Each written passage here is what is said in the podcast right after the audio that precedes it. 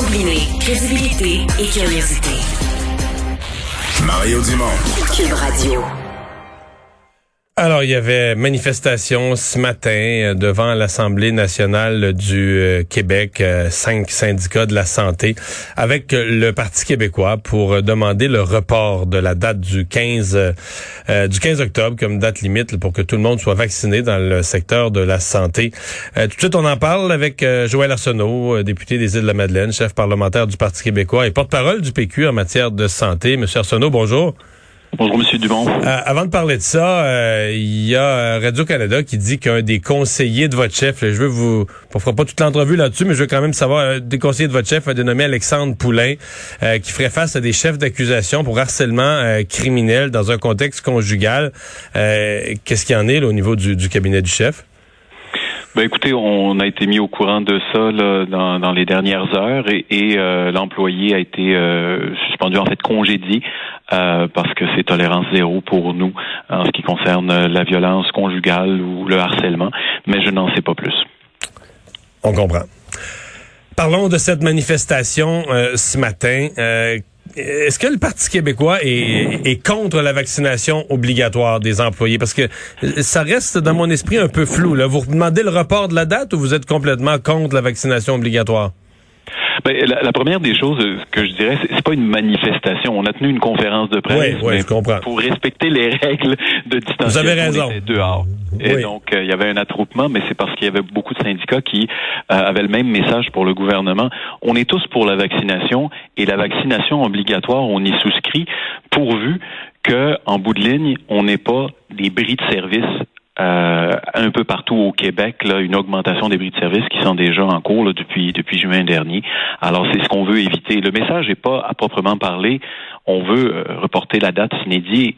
Ce qu'on veut, c'est que le gouvernement dépose ses plans de contingence s'il en a, qu'il euh, nous dise quelles sont les mesures qu'il va mettre en place pour éviter ce que le gouvernement ou ce que le ministre de la Santé appelle les réorganisations de services, qui correspond essentiellement à priver les gens de services un peu partout à travers le Québec, comme à Sainte-Terre, comme à Matane, comme sur la Côte-Nord et comme euh, aussi en Outaouais et à Montréal maintenant dans les services pédiatriques. On ne veut pas augmenter là euh, les effets euh, de ces ruptures de services sur les citoyens à partir du 15. Euh, il reste que la date du 15 a été annoncée par le gouvernement. En fait, ils ont laissé même, beaucoup plus de temps que le fédéral. M. Trudeau l'a annoncé aujourd'hui pour la fin octobre. Dans le cas du Québec, c'était annoncé il y a plusieurs semaines. On a laissé en masse de temps aux gens pour se faire vacciner. En vertu de quoi aujourd'hui, euh, c'est pas comme si on donnait raison euh, aux, non-vaccinés, à ceux qui se sont comme entêtés à pas se faire vacciner, c'est pas comme leur donner raison aujourd'hui de dire, ben regardez, là, comme, comme vous l'aviez pensé, on reporte la date, c'était pas sérieux, c'était des menaces. Ouais, mais en, fait, ce qu'il faut, euh, nous, on va pas défendre ceux qui ne sont pas vaccinés. Là, on souhaite qu'ils se, qu'ils soient vaccinés. Mais ce qu'on avait déjà euh, discuté lors de la commission parlementaire de la fin août, c'était que la méthode coercitive pouvait donner les résultats inverses à ceux souhaités. C'est d'ailleurs ce que le comité d'éthique en santé publique de l'INSPQ a, a dit au gouvernement comme mesure de précaution, on peut imposer euh, la, la, vaccination obligatoire pourvu de bien mesurer les impacts positifs et négatifs.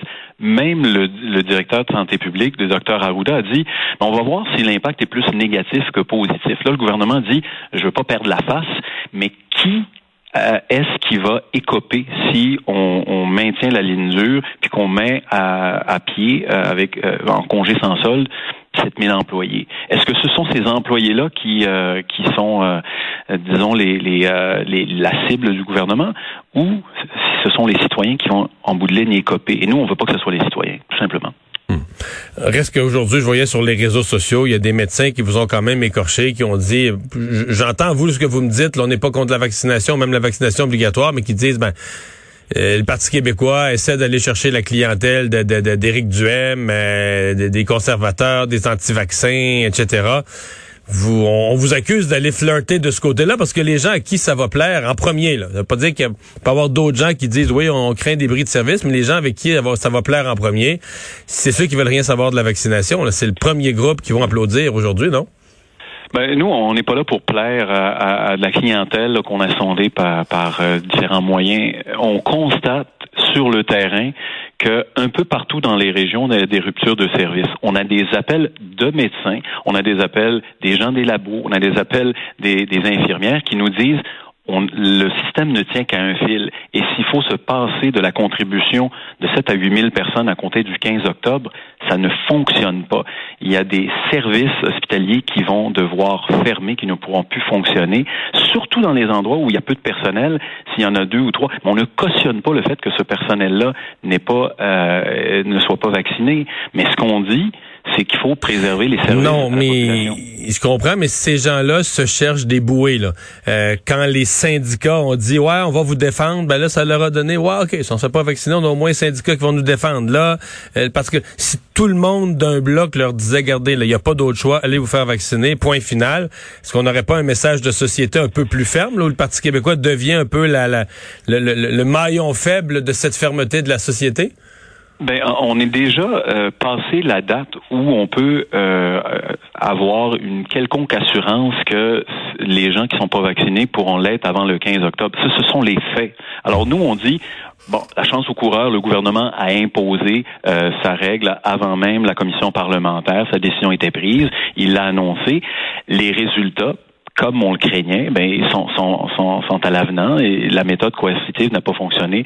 Maintenant, est-ce qu'on s'entête avec la perspective de priver les Québécois et les Québécoises de services ou est-ce qu'on trouve des accommodements, des moyens de, pallier euh, soit les ressources qu'on va mettre en, congé sans solde ou encore euh, de se donner une marge de manœuvre en collaboration, en concertation avec les syndicats qui eux aussi veulent que leurs membres soient syndiqués, mais qui veulent pas nécessairement qu'on les mette en congé sans solde parce qu'ils savent que ceux qui restent c'est eux qui vont écoper également en plus des citoyens. Nous, on est juste dans le, la réelle politique et dans la réalité du terrain. Ce n'est pas une bonne idée le 15 octobre de fermer des services. Euh, même si le gouvernement l'avait annoncé à l'avance, c'est une mauvaise idée de fermer les urgences, c'est une mauvaise idée de fermer les labos. Je vous amène sur un cas précis en terminal. On avait eu le cas, c'est une médecin d'ailleurs qui l'avait euh, fait sous forme de lettre ouverte, le cas d'un département où on fait de la dialyse, un département en néphrologie où on fait de la dialyse. Et la médecin disait, moi, j'ai plusieurs de mes infirmières qui sont pas vaccinées. Et donc, mmh. la, médecin en question demandait la même chose que vous. Elle disait, on devrait reporter la date, ça n'a pas de bon sens. Un, un département de dialyse peut pas se retrouver avec un manque de personnel, etc., etc.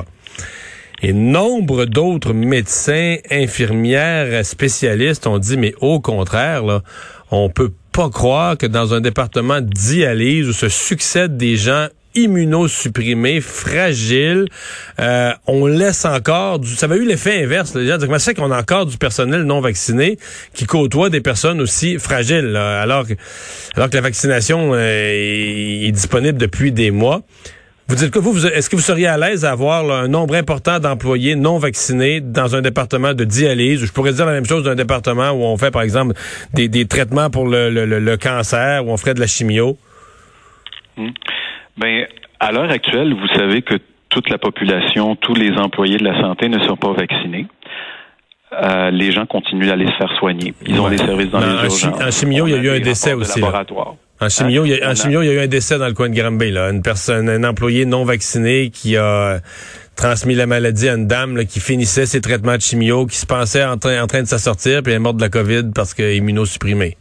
Alors, moi, la question que je pose, est-ce qu'il s'agit d'une situation là qui est anecdotique ou c'est une situation qui euh, actuellement met à risque la population davantage que la privée de service un peu partout, de fermer le laboratoire à Sainte-Anne-des-Monts ou à Gaspé ou euh, sur la Côte-Nord ou en Abitibi à Sainte-Terre. c'est la question que je pose. Et si le gouvernement a une réponse à l'effet que Bien entendu, là, si on, ne laisse pas, euh, si on laisse les gens travailler alors qu'ils sont pas vaccinés, tout en les testant et que ça pose un risque plus grand à la population que priver les gens de diagnostic ou de services d'urgence, mais alors évidemment on va, on va souscrire à, la vertu. Mais à l'heure actuelle, ce qu'on sait, c'est que dans d'autres juridictions, on a imposé la vaccination obligatoire en euh, accélérant ou en, en, augmentant le nombre de tests et le système fonctionne et le, le, le, nombre de personnes continue d'augmenter qui sont vaccinées et euh, ça fonctionne euh, pour les services comme pour euh, pour la vaccination qui progresse. Peut-être pas au rythme qu'on voudrait, mais euh, il y a une question aussi là, euh, je dirais, de calculer encore une fois, comme le Premier ministre l'a dit si souvent depuis le début de la pandémie, la balance des inconvénients. Et ça, le gouvernement n'a pas encore déposé cette analyse rigoureuse que lui demandait l'INSPQ. Joël Arsenault, merci d'avoir été là. Au revoir.